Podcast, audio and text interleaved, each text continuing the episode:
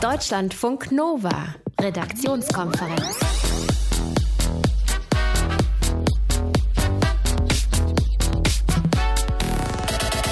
So, dann noch kurz den Stempel ins Bonusheft. Äh, wo ist denn das Heft? Komische Situation, aber wir haben festgestellt, viele haben das braun-weiße Heftchen, mit dem der Zahnarzt die regelmäßige Überwachung des Mundraums absegnet, gar nicht mehr. Andere wiederum tragen es jeden Tag in der Handtasche mit sich rum. Es ist gut, dieses Zahnbonusheftchen zu besitzen und zu pflegen, ja, denn die Krankenkassen zahlen dann mehr bei den Behandlungen. Aber mal ganz ehrlich, ein DIN A6 großes Heftchen aus Papier im digitalen Zeitalter, wie zeitgemäß ist es noch? Wir suchen heute nach Lösungen. Außerdem sprechen wir über die schönsten Rolltreppen am Rolltreppen Geburtstag und wir erklären euch, warum Niesen so wahnsinnig gefährlich sein kann. Mit dabei heute Abend Caro Bredendieck. Hallo. Schön, dass du da bist. Mein Name ist Thilo Jan. Schön, dass ihr dabei seid. Deutschlandfunk Nova. Jetzt wird gefeiert, denn es gibt heute einen Geburtstag. Die Rolltreppe wird 125 Jahre alt. In New York wurde damals am 16. Januar 1863 angeblich das erste Exemplar in Betrieb genommen. Und damit sich die Leute drauf getraut haben, weil das war ja erstmal was ganz Neues, gab es für die mutigen Nutzer Schnaps und Blumen. Eine der längsten Rolltreppen gibt's mit 137 Metern in St. Petersburg und die wahrscheinlich kürzeste mit 87 Zentimetern Höhe in Kawasaki in Japan. Wir wollen jetzt zum Geburtstag aber nicht zurückblicken, sondern nach vorne schauen mit Matthias Musculus, Leiter Großprojekte Deutschland beim Rolltreppenbauer Otis. Fangen wir direkt mit dem Wichtigsten an. Herr Musculus, Rolltreppe darf man eigentlich gar nicht sagen, oder? Rolltreppe sagt ein bestimmter Hersteller äh, in den Regelwerken, also in den Normen und in der allgemeinen Fachwelt spricht man eigentlich von dem Begriff Fahrtreppe oder Fahrsteig. Ach, dann ist das so wie bei Haartrockner oder bei den Taschentüchern, ja? Genau, also da gibt's eben das Tempotaschentuch, vielleicht um mal so einen Namen zu nennen, aber in Wirklichkeit sind es eben alles Papiertaschentücher. Und also ich würde den Begriff Fahrtreppe bevorzugen. So, jetzt ist es ja ein recht pfiffiges System bei dieser Fahrtreppe. Kann man das denn eigentlich noch weiterentwickeln oder ist man da mittlerweile am Entwicklungsstand, dass man sagt, nee, bei der Fahrtreppe, da kann man eigentlich gar nichts mehr in Zukunft neu machen? Sie haben natürlich einen völlig richtigen Punkt getroffen. Dieses Wirkprinzip, die Mechanik ist also um die 125 Jahre alt, im Dauerbetrieb seit etwa 100 Jahren. Und da sind natürlich gewisse Funktionalitäten sind einfach physikalisch gegeben. Nichtsdestotrotz arbeiten wir im Wesentlichen an fünf Punkten, die wir da im, im, im Blick haben, parallel und ständig und immer wieder in vielen kleinen Schritten, um die zu optimieren. Und das ist eigentlich zum einen das Erscheinungsbild, also die Ästhetik, wie wir sagen, dann das ganze Thema der Umweltfreundlichkeit, Nachhaltigkeit, Umweltverträglichkeit. Dann ist es natürlich die Qualität, die Langlebigkeit, äh, die Robustheit der Anlagen, die Sicherheit, also die Benutzersicherheit und die Sicherheit auch gegen Ausfälle und so weiter und so fort. Und es ist natürlich dann auch der Service, also sprich die Optimierung von Wartungsabläufen, von Ersatzteilwirtschaft und ähnlichen Dingen. Und das sind eigentlich sehr anspruchsvolle Einzelthemen, wo sich viele Ingenieure sehr viel Gedanken darüber machen, um die einzelnen Punkte in den Griff zu bekommen. Was kann man denn da beim Aussehen machen, wenn Sie gerade Ästhetik ansprechen? Hat es nicht immer äh, das gleiche Muster, eben diese Rillen da unten in der Treppe? Naja gut, also diese, diese Rillen, die Sie jetzt nennen, das sind natürlich Punkte, die haben auch wieder mit Sicherheit zu tun, die sind so vorgegeben und stehen in Vorschriften drin, aber wenn wir heute ein modernes Kaufhaus betreten, dann ist das ja im Grunde ein Konsumtempel, wo mit Licht, mit Farben, mit Musik, mit vielleicht Düften und was weiß ich für Konzepten gearbeitet wird, die sich wirklich auch teilweise ja wirklich Wissenschaftler ausgedacht haben. Und äh, da müssen wir uns natürlich mit diesem Produkt, das ja erstmal klobig ist, also so eine, Sie müssen sich vorstellen, so eine Kaufhausfahrtreppe wiegt also so, sagen wir mal, zwischen fünf und sieben Tonnen in etwa. Mhm. Äh, das muss ich natürlich dort einfügen, ja. Und da wird also einen schönen ja, Samtteppich vielleicht drauf. Ja, ne? da wird also gearbeitet mit Außenverkleidung, mit raffinierten Beleuchtungen, ja. mit äh, ganz tollen Verkleidungen, mit Lichteffekten und Handlaufbeleuchtung. Und Was ähnlich. ist mit Tempo? Was ist mit Tempo? Stellt man das dann auch irgendwie so ein, dass es ein bisschen langsamer ist im Kaufhaus? Nein, eigentlich nicht. Also es gibt so einen Wert von 0,5 Meter pro Sekunde, mit denen die meisten Fahrtreppen betrieben werden und was sich also über die Jahre auch erwiesen hat als das Tempo, was normalerweise von den Benutzern mhm. auch äh, gut vertragen wird. Jetzt haben Sie gerade schon eine nachhaltige Rolltreppe angesprochen. Wie soll denn die aussehen? Für mich ist erstmal eine nachhaltige Technik eine Technik, die lange hält. Ja, also eine Sache, die ich wegwerfe, weil sie nicht lange gehalten hat, nicht lange ihren Zweck erfüllt hat, halte ich persönlich nicht für nachhaltig. Auf der anderen Seite muss man natürlich auch wieder sagen, wenn Sie heute ein modernes Kaufhaus sehen oder eine Shopping Mall, die sieht natürlich nach 20 Jahren nicht mehr schön aus. Die wird nach 20 oder 25 oder vielleicht 30 Jahren dann von Grund auf Kern saniert. Die Anlagen werden in der Regel dann ersatzlos entfernt und werden durch neue ersetzt. Äh, und äh, das ist zum Beispiel so ein Punkt, man muss also diese Haltbarkeit dieses Produktes für den entsprechenden Lebenszeitraum wirklich hinbekommen, mhm. ohne dass es Ausfälle gibt, ohne dass man viel Geld investiert in, in Reparaturen, aber es muss eben diese Zeit auch überdauern. Mhm. Ja, das ist schon mal nachhaltig und natürlich die Senkung von Energieverbrauch ist ganz wichtig, ist ein Thema. Wir, wir reden jeden Tag darüber, uns tun die Eisbären leid, die im Nordpolarmeer versinken, weil die Eisschollen schmelzen. Mhm. Jeder von uns muss da einen Beitrag leisten, ja, und so wie ich eben zu Hause das Licht ausmache, wenn ich nicht im Zimmer bin, äh, so versuche ich eben bei unseren Produkten, die wir hier haben, auch Dinge dort reinzubringen, die, die am Ende in kleinen mhm. Schritten, vielleicht nicht als Quantensprung, aber doch in kleinen Schritten Energieverbrauch senken und äh, das am Ende auch für unsere Kunden attraktiv machen. Wir sind ja auch im Wettbewerb dabei. Herr Musculus, bevor wir jetzt mit Schnaps und Blumen standesgemäß den 125. feiern mhm. von der Fahrtreppe, können Sie mal eine Sache nochmal klären? Warum fährt eigentlich die Hand schneller äh, die Treppe hoch als die Beine und der Körper? Äh, weil dann in dem Fall das System nicht richtig eingestellt ist. Also Aha. normalerweise ist die Anforderung die, dass das in etwa gleich schnell geht. Und wenn also da ein signifikanter Unterschied entsteht, den Sie als unangenehm empfinden, dann müsste mal ein Techniker die Einstellung des Systems überprüfen. Passiert aber ganz schön oft, ne? Ja, es ist, das ist in der Tat auch so ein technisch etwas schwieriges Thema, weil diese Handleisten, die Sie anfassen, die sind ja glatte Oberflächen, die man also mit einem sogenannten Reibradantrieb bewegt und demgegenüber ist also in der Fahrtreppe drin ist ja ein Kettensystem, das lässt sich also etwas präziser bewegen und manchmal gibt es da Unterschiede und gerade bei älteren Anlagen gab es da immer wieder mal das eine oder andere Thema und da muss dann der Techniker mal hin und muss mal nachstellen. Also insofern ist auch wichtig eben der Service und die Wartung dieser Anlagen, damit eben die Benutzer sich wohlfühlen, sicher unterwegs sind und es mhm. nicht zu Unfällen kommt. Wenn wir mal eine richtig schöne Fahrtreppenfahrt erleben wollen, Herr Musculus, wo ist Ihrer Meinung nach die schönste Fahrtreppe? Also ich sag mal, die aus meiner Sicht spektakulärsten Fahrtreppen mit äh, findet man in bestimmten U-Bahnen, also zum Beispiel in Moskau gibt es also Fahrtreppen mit einer Förderhöhe von um die 90 Meter.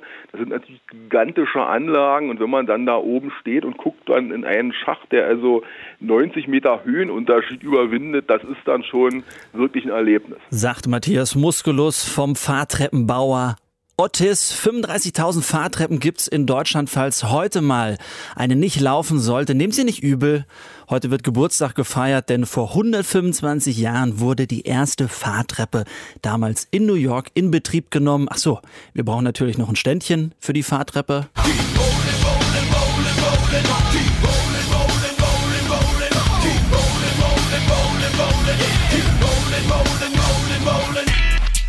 Deutschlandfunk Nova Redaktionskonferenz. Wir kommen jetzt in der Redaktionskonferenz zu einer Geschichte aus der Kategorie Sowas kann eigentlich nur in Deutschland passieren. Bürokratie Regelland Nummer eins. Es geht um ein Seniorenheim in Köln. Ich weiß nicht genau, wie die Nachmittage da ablaufen. Vermutlich wird ein bisschen gesungen und es gibt auch Kuchen. Aber eins dürfte die Senioren jetzt ähm, aufregen, denn sie dürfen eins nicht mehr machen, Bingo spielen. Bingo spielen wurde dort nämlich verboten. Caro, warum? Weil es den Verdacht gab, dass diese Bingo-Nachmittage illegales Glücksspiel sind. Äh, also man muss sich vorstellen, jeden Dienstag haben sich die Senioren im Festsaal des Altenheims getroffen, um Bingo zu zocken. Eine Karte kostete zwischen 50 Cent und einem Euro und davon äh, werden wiederum die Gewinne finanziert. Der Hauptgewinn ist zum Beispiel eine Tafel Schokolade. Und daran soll was illegal sein? Ja, also wenn du mich fragst, ist es kompletter Quatsch. Aber es gab halt in den Bilanzen des Seniorenheims eine Quittung für Pralinen und auf dieser Quittung stand Bingo. Bingo-Preis. Und dann hat ein Rechnungsprüfer gesagt, ähm, das ist vielleicht illegal. Und deshalb hat das Seniorenheim die Bingo-Abende erstmal gekippt. Und äh, ja, das hat in Köln für Wirbel gesorgt. Das klingt auch schon ganz schön kleinkariert. Sind jetzt die Abende da wirklich für immer verboten? Nee, äh, die Stadt hat sich dann eingeschaltet und eine Anwältin wurde auch noch engagiert. Und äh, jetzt ist wohl klar, dass diese Bingo-Abende nicht illegales Glücksspiel sind, sondern unter die, die Kategorie kleinere Lotterien fallen. Das bedeutet jetzt aber, dass Senioren Seniorenheim muss der Stadt Köln jetzt jeden Bingo-Termin mitteilen und es gibt auch immer nur eine Genehmigung für drei Monate. Dann ist auch klar, warum man lang warten muss, wenn man einen neuen Perso braucht. Ja. Oder mal ein Autokennzeichen. Denn die Stadtbeamten, die müssen jetzt erstmal jeden Bingo-Abend in diesem Seniorenheim absegnen.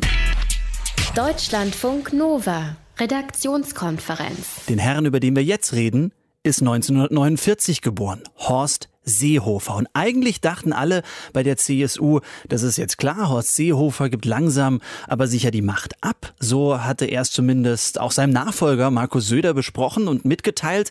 Erst den Parteivorsitz, ein paar Wochen später dann den Job als Ministerpräsident. Soweit war erstmal der Plan. Den Parteivorsitz, den hat Söder auch schon übernommen. Aber Horst Seehofer hat auch immer noch mindestens einen eigenen weiteren Plan in der Tasche. Und gestern Abend jedenfalls ließ er dann durchblicken, dass er vielleicht doch ein bisschen länger Bayern regieren will. Sprechen wir drüber mit Michael Watzke, ist Korrespondent für uns in Bayern und CSU-Beobachter. Schönen guten Abend, Michael.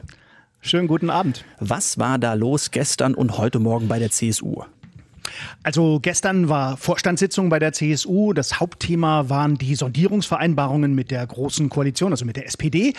Äh, aber das, was den Puls einiger Teilnehmer dieses Vorstandstreffens bei der CSU hochgetrieben hat, das war nicht so sehr die, äh, das Referat über die Ergebnisse der Sondierung, damit war die CSU sehr zufrieden, sondern dass Horst Seehofer quasi in einem Nebensatz äh, gesagt hat, vielleicht macht er auch noch ein bisschen länger als Ministerpräsident weiter bis nach Ostern. Er soll das begründet haben. Und ich war nicht dabei, muss ich gestehen, aber ich habe mehrere äh, Quellen aus dieser Vorstandssitzung, die bestätigen, er soll das begründet haben damit, dass die Koalitionsvereinbarungen und die Bildung einer Regierung mit der SPD vielleicht noch ein bisschen länger dauern und er will das erst abschließen und dann könne er sein Amt abgeben. Das finden viele in der CSU nicht so prickelnd, vor allen Dingen nicht in der Landtagsfraktion, weil äh, sie die Befürchtung haben, dass Markus Söder, der neue Ministerpräsident, sich dann schwerer tut, äh, den Wählern vorzustellen und weniger Zeit hat, um äh, das äh, mhm. Amt zu füllen da, und dann sozusagen äh, als schon äh, designierter Ministerpräsident in die nächste Bundes, in die nächste Landtagswahl in Bayern im Oktober zu gehen. Ich meine, einerseits überrascht es auch nicht so sehr bei Horst Seehofer, dass so ein Nebensatz kommt, aber was ist Ihnen gefahren? Was wollte er damit erreichen? Also da gibt es verschiedene Möglichkeiten der Interpretation. Ich habe auch mit dem Söderlager gesprochen, aber da hält man sich sehr zurück. Man will da keinen Streit provozieren. Also es gibt bei manchen Landtagsabgeordneten der CSU die Theorie, dass Horst Seehofer mal einen Testballon losgelassen hat, dass er mal gucken wollte, wie reagieren die denn und dann gleich festgestellt hat, oh, äh, die Reaktionen waren nicht so freundlich. Äh, manche sagen auch, ähm, er hat Angst, dass wenn er dieses Amt als Ministerpräsident abgibt, dass er dann sozusagen die Machtbasis verliert und dann eine lahme Ente, lame duck ist. Vielleicht ist es aber auch einfach so, Sie haben ja am Anfang erwähnt, dass äh, der CSU-Vorsitzende Horst Seehofer schon 1949 geboren ist. Mhm. Und vielleicht kann er einfach schlecht loslassen. Das äh, ist anzunehmen erstmal. Das klingt auch so ein bisschen, als ob man da in der CSU gerade so ein bisschen nervös ist oder vielleicht sogar ängstlich, oder? Ja, natürlich, weil man weiß ja nicht, wie funktioniert das zwischen den beiden. Das ist fast wie so bei so einem Ehepaar, das sich plötzlich äh, traut, äh, vor den Traualtar tritt und eine ganze Weile jetzt zusammenleben muss. Und man weiß nicht so recht, klappt das zwischen den beiden. Und die haben sich ja nicht äh, wirklich nicht gut verstanden vorher. Und bis jetzt äh, ist das Eis, das dünne Eis, so ein bisschen dicker geworden, weil man dachte, oh ja, vielleicht klappen, kriegen die beiden das hin. Aber jetzt kommen so die ersten kleinen Risse und natürlich ist die Nervosität groß. Klammer auf, vor etwa zehn Jahren hat die CSU sowas schon mal erlebt. Da hatte sie nämlich Edmund Stoiber, den Ministerpräsidenten, sozusagen in den Rententeil geschickt. Und dann wollte äh, Stoiber damals einfach nicht zurücktreten. Er hat so eine Art Abschiedstournee gemacht. Das ging immer länger, immer länger.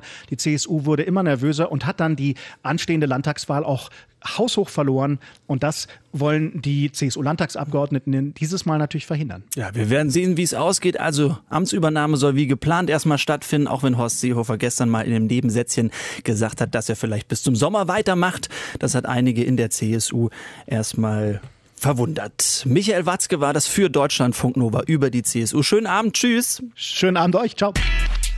Deutschlandfunk Nova. Redaktionskonferenz. Ach, das fühlt sich doch schon wichtig an, oder? Dienstagmorgen kurz zum Meeting nach Berlin fliegen, abends dann wieder zurück in München sein, entspannt im Flieger, Buch lesen, aus dem Fenster schauen beim Taxifahren und mal rauskommen aus dem eigenen Büro. Schön romantisch, aber viel zu teuer.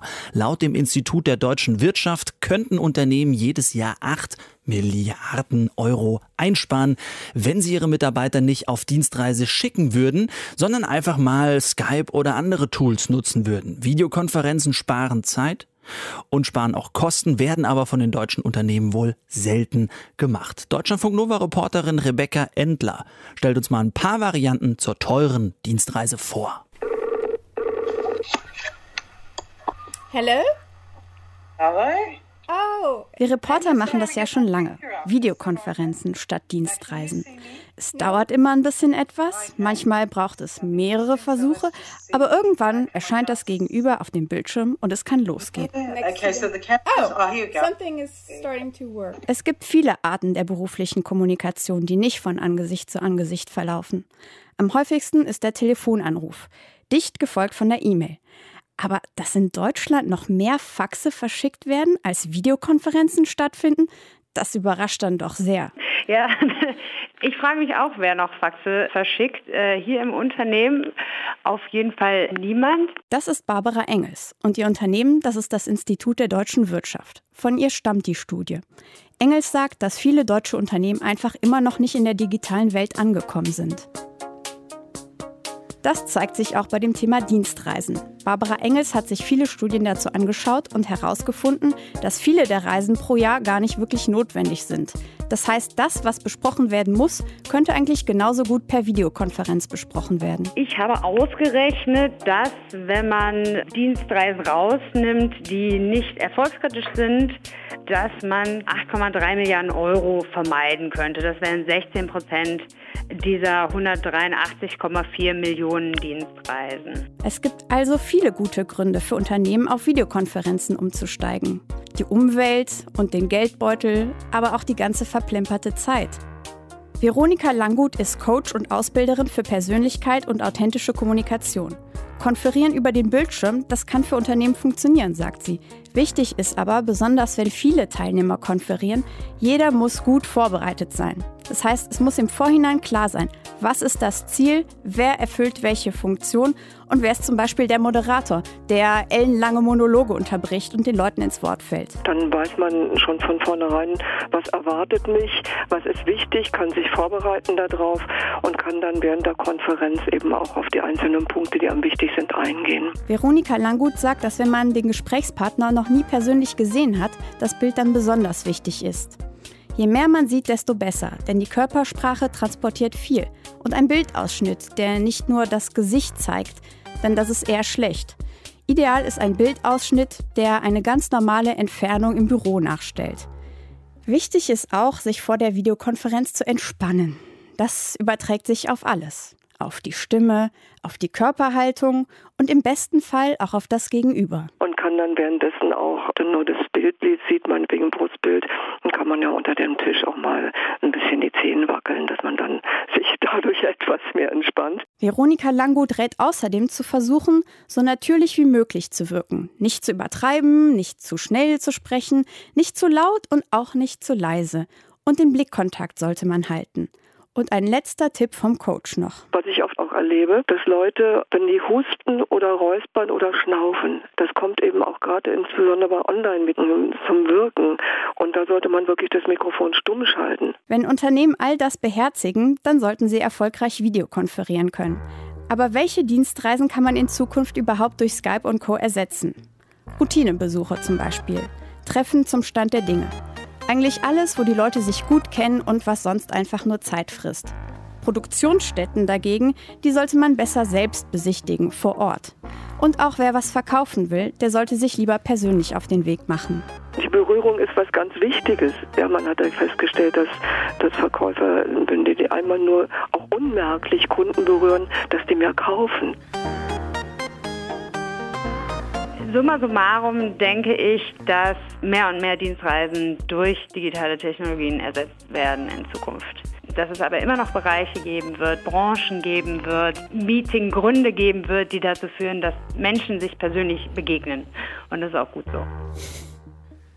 Laut Institut der deutschen Wirtschaft könnten Unternehmen jedes Jahr 8 Milliarden Euro einsparen, wenn sie auf Videokonferenzen setzen und nicht auf teure Dienstreisen. Deutschlandfunk Nova. Redaktionskonferenz. Wir kommen zum niederländischen EU-Kommissionsvize, zu Franz Timmermans. Der hat nämlich eine klare Haltung gegenüber Plastik.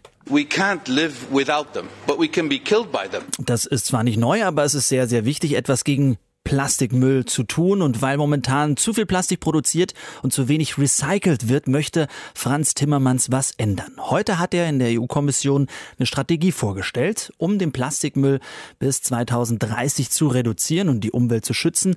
Peter Kapern ist unser Korrespondent in Brüssel bei der EU. Peter, wenn es nach der EU-Kommission geht, was soll in Zukunft dann bitte schön mit dem Coffee-to-go-Becher oder der Zellophanverpackung der Gurke passieren? Also erstmal muss man festhalten, es wird auch zukünftig noch Coffee to go und Gurken geben. Ähm, das ist ja erstmal das Wichtigste. Aber was die Verpackung angeht, da soll sich in der Tat massiv was ändern. Ich will zunächst mal das Problem mit ein paar Zahlen zu umreißen, das Problem, das die EU-Kommission versucht zu lösen. Also, jede Sekunde landen 700 Kilogramm Müll im Meer und es ist absehbar, dass im Meer bald mehr Plastik ist als äh, die Menge der Fische die Smoothiebecher und andere Verpackungen, Plastikprodukte, die nur ein einziges Mal benutzt werden, das hat die EU-Kommission untersucht, machen 50 Prozent des Plastikmülls aus, der an den Stränden der Europäischen Union gefunden wird. Und deshalb soll sich da dramatisch was ändern. 70 Prozent aller Kunststoffe und 100 Prozent aller Verpackungen, denn nicht jeder Kunststoff wird hier zu einer Verpackung weiterverarbeitet, aber 100 Prozent aller Verpackungen sollen ab 2030 recycelt und wiederverwendet werden. Und dann gibt es ja noch dieses Problem, das berühmte mit dem Mikroplastik. Das sind diese winzigen Partikel, die sich äh, in Produkten finden, in Zahnpasta, in Gesichtscremes oder auch in Bekleidungsstücken. Ähm, aber Mikroplastik entsteht auch beispielsweise durch den Abrieb von Autoreifen. Und da will die EU-Kommission Folgendes erreichen. Da, wo Mikroplastik absichtlich und gleichzeitig überflüssigerweise eingesetzt wird, da will die EU mit Verboten arbeiten. Und da, wo Mikroplastik gewissermaßen nebenbei entsteht, also beispielsweise wie beim Autoreifenabrieb, da soll es dann Abmachungen mit der Industrie geben, damit sich dieses Problem verringert. Mhm. Also die Lösung der EU-Kommission, wenn ich es richtig verstanden habe, ist einfach besser zu recyceln. Könnte man das nicht auch anders angehen, indem man sagt, äh, man spricht generell ein Plastikverbot aus? Naja, da haben wir ja eben den Franz Timmermans schon gehört, der gesagt hat, äh, das ist ein ganz verflixtes Ding mit dem Plastik. Wir können nicht darauf verzichten und andererseits müssen wir aufpassen, dass es äh, uns nicht umbringt. Aber äh, zu sagen, dass die EU-Kommission nur mehr Recycling will, das ist es ja nicht. Also der erste Schritt soll sein, da wo Kunststoff verzichtbar ist, da soll man darauf verzichten. Also die Menge des Kunststoffs soll verringert werden. Da wo es recycelt werden kann, da soll es recycelt werden, da soll es eine Kreislaufwirtschaft geben, damit der Plastikmüll nicht mehr zum Müll wird, sondern Ausgangsstoff für ein neues Produkt ist. Und nur da, wo es gefährlich ist überflüssig ist. Nur da soll mit Verboten gearbeitet werden. Okay, muss man da nicht irgendwelche Gesetze erfinden oder geht es da nicht nur mit Verboten? Nein, es geht nicht nur mit Verboten, es geht natürlich auch mit Abmachungen, aber in der Tat muss das alles in ähm, Regeln gefasst werden. Das, was die EU-Kommission heute vorgelegt hat, ist eine Strategie, die bis 2030 umgesetzt wird.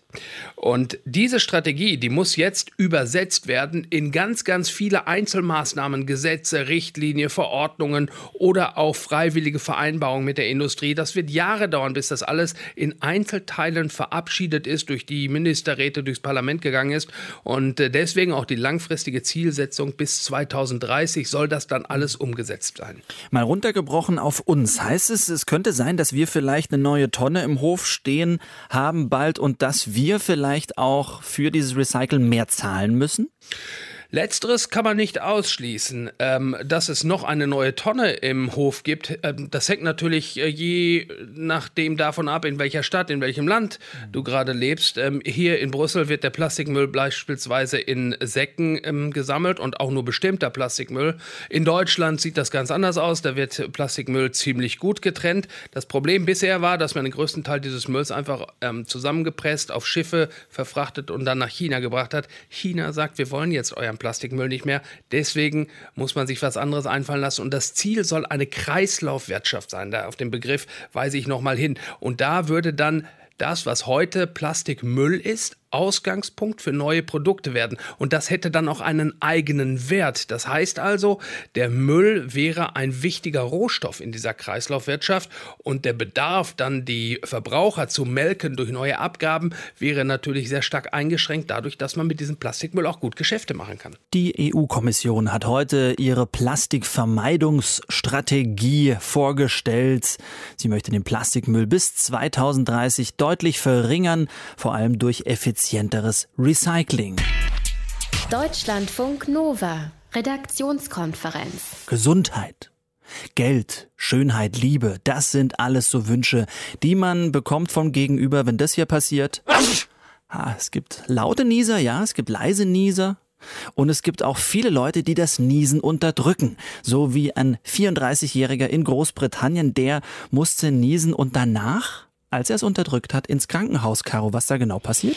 Der Mann hat sich beim Niesen die Nase zugehalten und gleichzeitig dann noch den Mund zugemacht. Und dabei hat dann so eine Art Knall äh, hat er in seinem Hals gemerkt. Und danach hatte er starke Schmerzen im Schlucken und außerdem konnte er kaum noch sprechen und sein Hals wurde dick. Ein Arzt hat dann Röntgen und äh, CT-Bilder gemacht und darauf konnte man dann sehen, dass seine Schleimhaut im Rachen gerissen war. Der Mann musste dann eine Woche lang ins Krankenhaus, wurde über eine Magensonde ernährt, damit alles heilen kann und sich nichts entzündet. Aber mittlerweile ist alles wieder gut. Ja, Gott sei Dank. Das klingt trotzdem irgendwie extrem unangenehm. Mhm. Die Schleimhaut im Rachen gerissen. Wie kann sowas passieren? Also erstmal ist es sehr, sehr ungewöhnlich, äh, dass sich jemand dabei so verletzt. Vor allem, weil der Mann in Großbritannien vorher komplett gesund war. Also der hatte jetzt nie eine OP gehabt im Halsbereich oder der war auch nicht groß erkältet und hatte eine gereizte Rachenschleimhaut. Aber beim Niesen gibt's ja einen ziemlichen Druck, der irgendwo hin will und muss. Und wenn äh, dann beide Ausgänge, Nase und Mund, komplett zu sind, äh, dann sucht sich der Druck eben einen anderen Weg. Und ja, und das war in dem Fall offensichtlich äh, mhm. zu viel für den Hals. Jetzt hört man immer wieder mal so Horrorgeschichten. Wenn man Niesen unterdrückt, dann kann einem auch das Trommelfell platzen. Wie riskant ist denn tatsächlich dieses Unterdrücken? Nicht so riskant. Äh, ich habe Jürgen Lamprecht gefragt. Er ist Hals-Nasen-Ohrenarzt in Bochum und er meinte, klar, kann sowas rein theoretisch passieren, dass der Druck übers Ohr rausgeht und dann das Trommelfell Schaden nimmt. Aber er hatte noch nie so einen Patienten. Es gibt ja auch so Geschichten, dass einem die Halsschlagader reißen kann, wenn man Niesen unterdrückt. Aber auch da sagt Jürgen Lamprecht, äh, das ist unwahrscheinlich und da müsste es schon irgendwie eine Vorerkrankung geben dass jemand ein Blutgefäß hat, was auch eine Schwachstelle hat, die große Halsschlagader. Das gibt es manchmal, dass bei Trompetebläsern oder bei Gewichthebern oder so, so ein, so ein Gefäß tatsächlich nachgeben kann. Denkbar ja, kommt auch schon mal vor. Sehr selten. Also das Risiko ist schon sehr gering. Jetzt hast du dieses Thema für uns recherchiert, hast dich da schlau gemacht. Würdest du denn sagen, man kann ruhig Niesen unterdrücken? Nee, das heißt es jetzt wiederum auch nicht, äh, weil dein Körper bezweckt ja schon was mit diesem Niesreflex. Damit werden die Atemwege freigemacht und äh, störende oder krankmachende Partikel kommen raus aus dem Körper. Also ruhig rauslassen, was aber wiederum dann auch nicht heißt, dass du jetzt volle Kanone mit Mund und Nase auf deine Kollegen niesen das ist solltest. keine Rechtfertigung, aber vielleicht können wir noch mal ganz kurz ein kleines Niesenknicke machen. Mhm am besten nicht unterdrücken, aber trotzdem schön diskret. HNO-Arzt Jürgen Lamprecht sagt, am besten natürlich ins Taschentuch oder so. Ansonsten gibt es aber auch andere Alternativen. Man liest, wenn gar nichts anderes geht, natürlich in die Ellbeuge. Jedes Kind im Kindergarten lernt das und viele Erwachsene machen es immer noch nicht richtig. Äh, man versucht einfach zu vermeiden, dass das Sekret durch die Luft in Richtung auf andere Leute fliegt. Also in die Hand ist eigentlich nicht so super. Wenn man das macht, dann sollte man die direkt danach schon waschen, weil wenn man sonst da wieder Sachen mit anfasst, das ist ja auch nicht so richtig Absolut. schön. Schön in Ellenbogen rein und danach wieder das Hemd wechseln. In Großbritannien hat ein Mann Nieser unterdrückt und sich dabei die Schleimhaut im Hals gerissen. Solche Stories haben wir aber gerade gelernt, sind zum Glück sehr selten und sehr unangenehm. Deutschlandfunk Nova. Wissensnachrichten.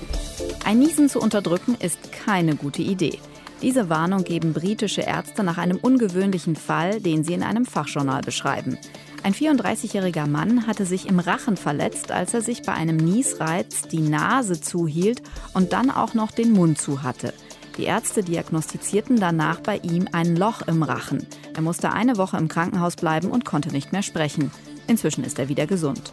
Laut den Ärzten war das zwar ein sehr spezieller Einzelfall, sie empfehlen aber auf jeden Fall, das Niesen zuzulassen. Schließlich ist da ordentlich Druck dahinter. Die Luft erreicht bis zu 150 Stundenkilometer.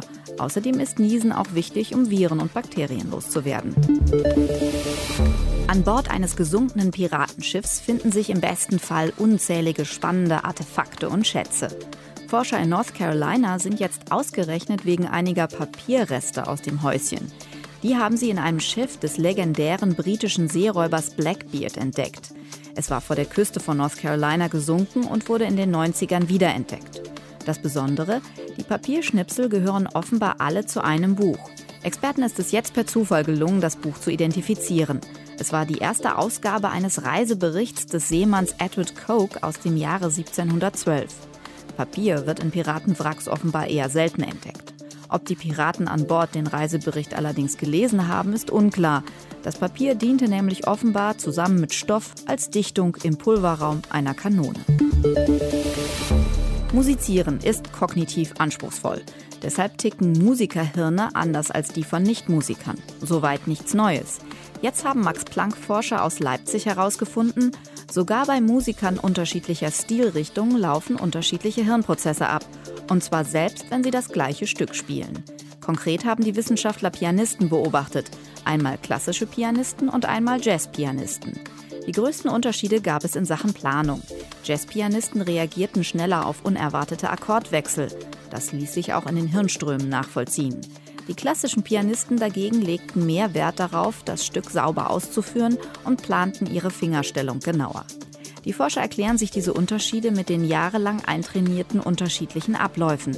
Deshalb sagen sie auch, um weiter zu erforschen, was Musizieren mit dem Gehirn macht, reiche es nicht, sich wie bisher auf die Klassik zu beschränken. Deutschlandfunk Nova. Und? Seid ihr auch Scheckheft gepflegt? Habt ihr schön die Wartungstermine eingehalten und müsst deshalb weniger zahlen beim Zahnarzt? Die Rede ist vom Zahnarzt Bonusheft, diesem braun-weißen Heftchen, das der Zahnarzt immer schön abstempelt, wenn ihr es habt und wenn ihr beim Zahnarzt seid. Wir haben heute festgestellt, dass es im 21. Jahrhundert ja eigentlich schon merkwürdig ist, dass diese Informationen über einen nicht digital ausgetauscht werden, sondern analog in diesem Heftchen stehen.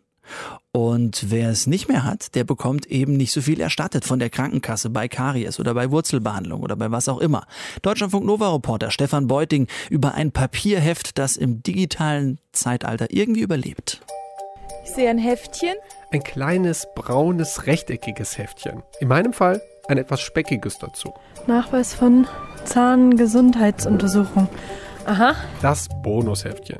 Die einen kennen's, ja, das kenne ich. Ja, den, den habe ich natürlich, klar. Da kriegt man schöne Stempel für immer, wenn man regelmäßig zum Arzt geht. Andere nicht. Noch nie gesehen. Nee, leider nicht. Tut mir leid. Dabei ist das Bonusheftchen vieles, aber keine Neuheit.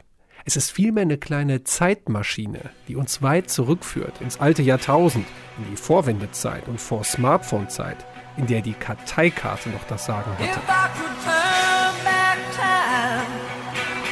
Und in das Jahr, in dem Cher sich zum ersten Mal singt, wünschte, die Zeit zurückdrehen zu können. So wie unser kleines Bonusheft. Jedenfalls wollte Norbert Blüm damals 1989 die Kostensteigerungen im Gesundheitswesen stoppen.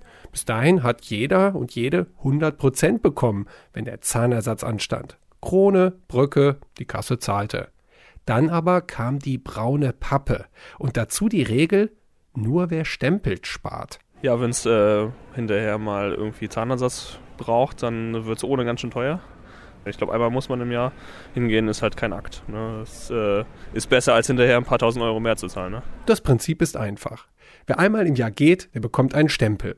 Wer fünf Jahre hintereinander stempelt, der bekommt von der Krankenkasse nicht mehr 50 Prozent der Behandlungskosten erstattet, sondern 70 Prozent. Wer das zehn Jahre lückenlos schafft, der landet bei 80 Prozent. Besonders für alle, die mit Rabattmarken im Rewe auf die Teflonpfanne sparen und diejenigen, die bei Dreifachpunkten mit der Payback-Karte losziehen, für die ist das super.